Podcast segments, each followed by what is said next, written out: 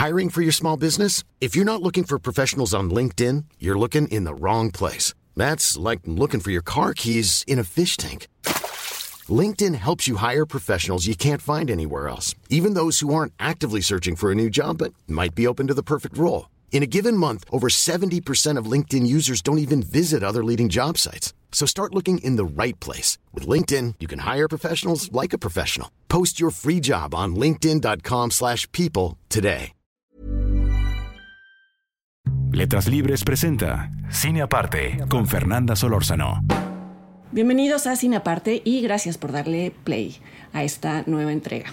Quise que la película que cerrara este año de Cine Aparte fuera Pinocho de Guillermo del Toro y de Mark Gustafsson por una coincidencia de razones de distintos tipos que la vuelven uno de los estrenos más relevantes de 2022. Empiezo de atrás para adelante, es decir, hablando de la recepción extraordinaria que tuvo esta película en las salas de cine en las que se exhibió antes de llegar a, Netflix, que como saben es la, la, empresa que adquirió los derechos de distribución una vez que, según ha dicho el propio Guillermo del Toro, ningún estudio de cine quiso cubrir los costos elevadísimos necesarios para eh, que Pinocho se realizara en animación stop motion, que es como él la había concebido.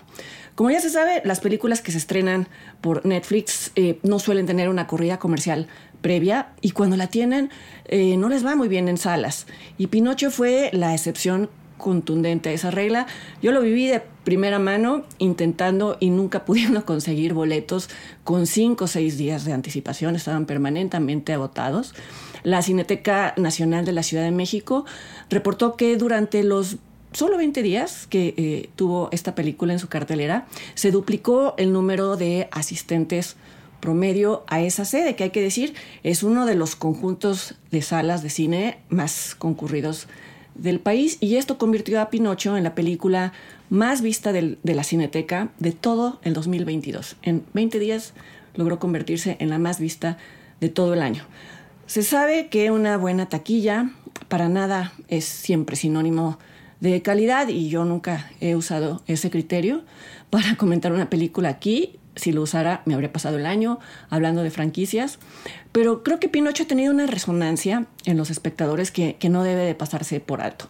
Uno podría ser condescendiente y decir que todo se debe a que Guillermo del Toro es uno, es inmensamente popular, iba a decir, es uno de los más populares, es inmensamente popular, más allá de cualquier comparación, y se podría decir que su público es incondicional, pero hay que recordar que la película El Callejón de las Almas Perdidas del 2021, que yo considero una película extraordinaria, ahí anda por ahí el cine aparte, por si gustan verlo y por supuesto si no han visto la película háganlo. Esa película no no tuvo para nada la misma afluencia otra forma de ser condescendiente sería decir que Pinocho ha tenido tan buena recepción porque se basa en un cuento para niños y que en cambio, no sé, volviendo al ejemplo del Callejón de las Almas Perdidas, esa era una película de cine negro.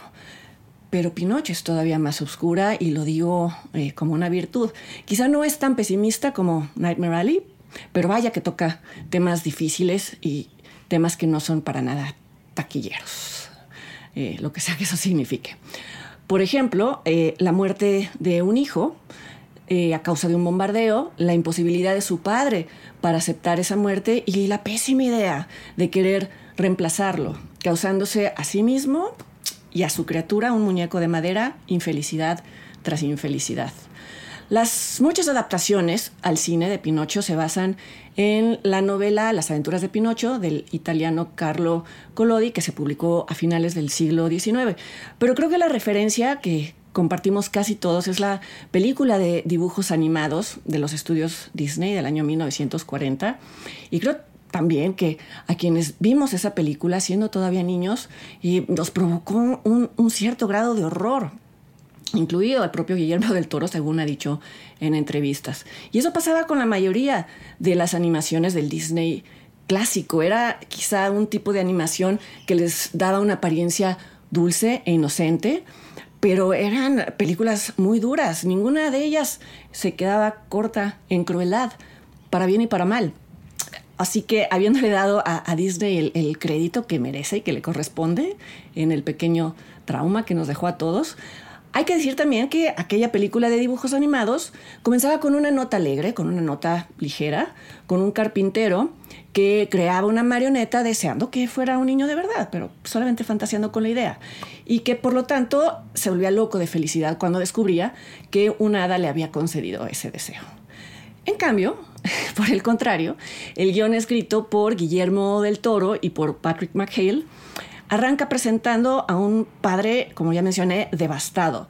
Un padre que pide a gritos lo imposible, que es que la muerte le regrese a su hijo.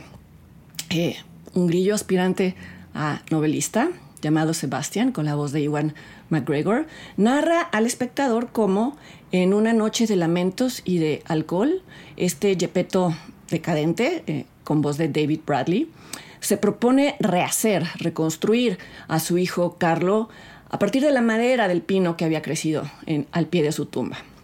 En medio que esculpe un muñeco, lo deja medio terminar, lo vence en el, el, sueño y el alcohol y durante la noche el espíritu del bosque, en voz de Tilda Swinton, que me parece una elección de reparto casi natural, uno siempre piensa en Tilda Swinton como un personaje sobrenatural, como un duende.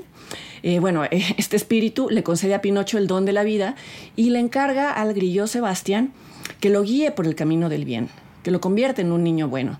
Esto es algo que ha sido una constante en prácticamente todas las adaptaciones de Pinocho, pero que en esta película toma un, un giro importante. Así que eh, no pierdan de vista ese aspecto.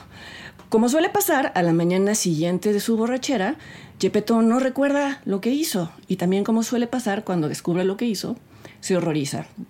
A diferencia del Gepetto de Disney, este Gepetto le avienta un zapato a esa criatura que se mueve y que habla, que habla con voz de Gregory Mann, lo llama una brujería y sobre todo se enfurece cuando Pinocho le dice que es su hijo. Es decir, la historia entre ellos comienza de la peor manera posible. Gepetto entiende pronto que no tiene otra opción que educar a esta criaturita de palo, que por un lado es adorable, yo creo que la expresividad de este muñeco a medio terminar, a medio terminar en la, obviamente en la película, porque es de una perfección increíble en términos de, de, producción, es una de las mayores virtudes de esta película, pero a la vez que es adorable, es también una especie de máquina de, rebeldía y de malas ideas. Para este Yepeto, eh, educar a Pinocho significa esperar que se comporte exactamente igual a su hijo muerto, a su hijo Carlo, que era un niño obediente, un niño dócil.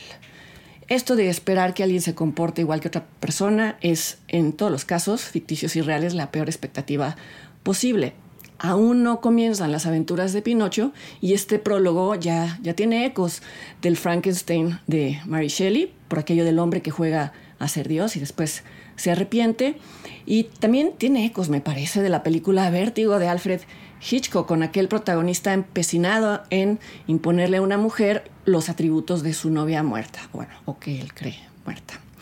A la obsesión de Gepetto se suma el hecho de que Guillermo del Toro sitúa esta historia en la Italia fascista, donde la obediencia era vista no solo como una virtud, sino como un requisito para conservar la vida.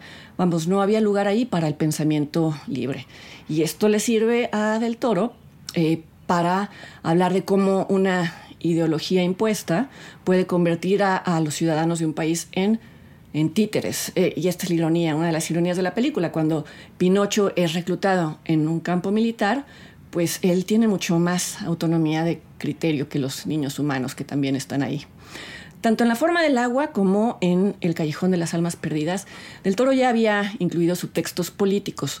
Aquellas historias, y ahora Pinocho, se sitúan en épocas previas y sin embargo dialogan con el presente, dialogan con tendencias políticas que han resurgido y que llevan a, los países a su propia destrucción.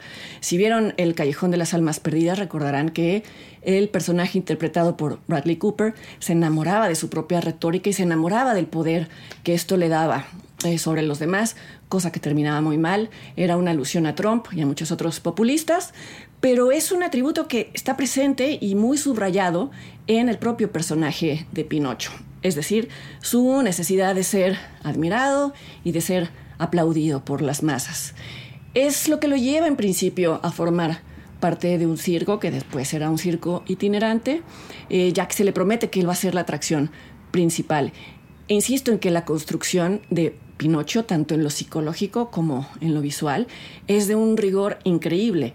En los números musicales que le asigna el dueño del circo, un explotador odioso, con la voz de Christopher Waltz, Pinocho despliega un talento dramático que pues no correspondería a un pedazo de árbol que nunca ha experimentado las emociones de los humanos, pero bueno, también esto de fingir emociones es lo que es lo que define a un histrión, o vivir emociones ajenas, es lo que define a un histrión. Puede ser que esta búsqueda de aprobación de Pinocho le venga del rechazo de Gepetto, pero es algo que se manifiesta muy, muy, muy temprano en la historia. Se manifiesta como un rasgo de su personalidad. Por ejemplo, en la secuencia de su primera salida al mundo exterior. Gepetto lleva el muñeco de madera a misa y dentro de la iglesia Pinocho observa con fascinación absoluta la efigie de un Cristo crucificado. Sin tener conocimiento ni conciencia de nada, él comienza a imitar la posición del Cristo, cosa que por supuesto horroriza a los fieles presentes, no solo por la herejía del acto, sino por la visión de un muñeco con vida. esta reacción horrorizada, a su vez, eh, provoca que secuencias más adelante, escenas más adelante, Pinocho le pregunte a Gepetto por qué todos adoran al de la cruz y a él no, siendo que ambos son de madera. Hace una semana más o menos eh, puse ese fotograma en Twitter con todo y el diálogo, con todo y la pregunta de Pinocho y agregué eso, lo que era una de mis escenas favoritas de la película. Y esa sola imagen eh, dio lugar en los comentarios al tweet a una discusión filosófica y teológica que duró como tres días. Ya era muy tarde para aclarar que lo que me parecía brillante de esa escena era cómo con tanta contundencia anunciaba la necesidad de, de aceptación de Pinocho y su inocencia, al no tener ideas sobre la muerte, sobre la vida, sobre la religión y sobre sus símbolos, pues no estaba precisamente haciendo un cuestionamiento de la fe, como se podría entender. Igual fue muy interesante observar cómo esa imagen sin contexto llevó a muchos a definir la película como anticatólica o como antirreligiosa, en algunos casos aplaudiendo esto, en otros condenándolo. Creo que Pinocho, la, la película no es una cosa ni la otra, mucho menos esa, esa sola escena. Pero bueno, ya que surgió el tema, ¿por qué no abordarlo brevemente aquí? Del Toro creció en un, en un contexto católico, como la mayoría de los mexicanos, y a la vez, como muchos cineastas de formación católica, pensemos en Scorsese, es un director iconoclasta y es un director que es partidario de cuestionar los dogmas políticos y religiosos en este caso también políticos, en el caso de Pinocho. Vamos, lo ha hecho en casi todas sus películas y pues esta no iba a ser la excepción. Y me refiero no tanto a la idea de mostrar a Pinocho imitando a Cristo, sino a que en esta, en esta versión del Toro cuestiona uno de los fundamentos del cristianismo, que es la noción de que el comportamiento intachable es condicionante para la salvación, que es un, es un requisito indispensable para la salvación. No voy a adelantar y arruinar el desenlace, pero basta escuchar con cuidado lo que le dice el grillo Sebastián al espíritu del bosque cuando éste le pregunta si consiguió que Pinocho se, eh, se hubiera convertido en un buen niño, si lo llevó por el camino del bien y por lo tanto si considera que merece ser convertido en un niño humano. Creo que lo que responde eh, el grillo Sebastián es un desafío mucho más interesante eh, al fundamento del catolicismo y mucho más elaborado y mucho menos obvio del que se interpretaría eh, en aquella escena mencionada. Y sin embargo, la reflexión final que arroja esta versión de Pinocho es que la vida no se entiende sin su contraparte y sobre todo no se entiende sin aceptar nuestra propia mortalidad y sus implicaciones. Más difícil todavía es necesario aceptar la mortalidad de aquellos a quienes amamos. La aceptación de la muerte es un, es un valor católico, ya no se diga el sacrificio, en la película hay sacrificios importantes, lo cual no hace de Pinocho una película religiosa. Si acaso es una invitación a vivir nuestro tiempo en este mundo sin aspirar a la perfección, a la perfección propia o a la perfección de los demás. Eso es un sinsentido. Sobra decir que les recomiendo mucho Pinocho. Está en Netflix y todavía está en varias salas del país. Y como decía al inicio de esta cápsula, una servidora y el gran equipo que edita cine aparte, descansaremos un par de semanas y vamos a estar de vuelta el jueves 12 de enero.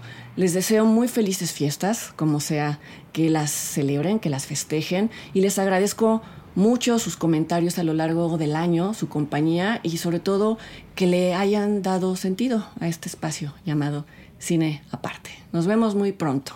Descansen mucho ustedes también.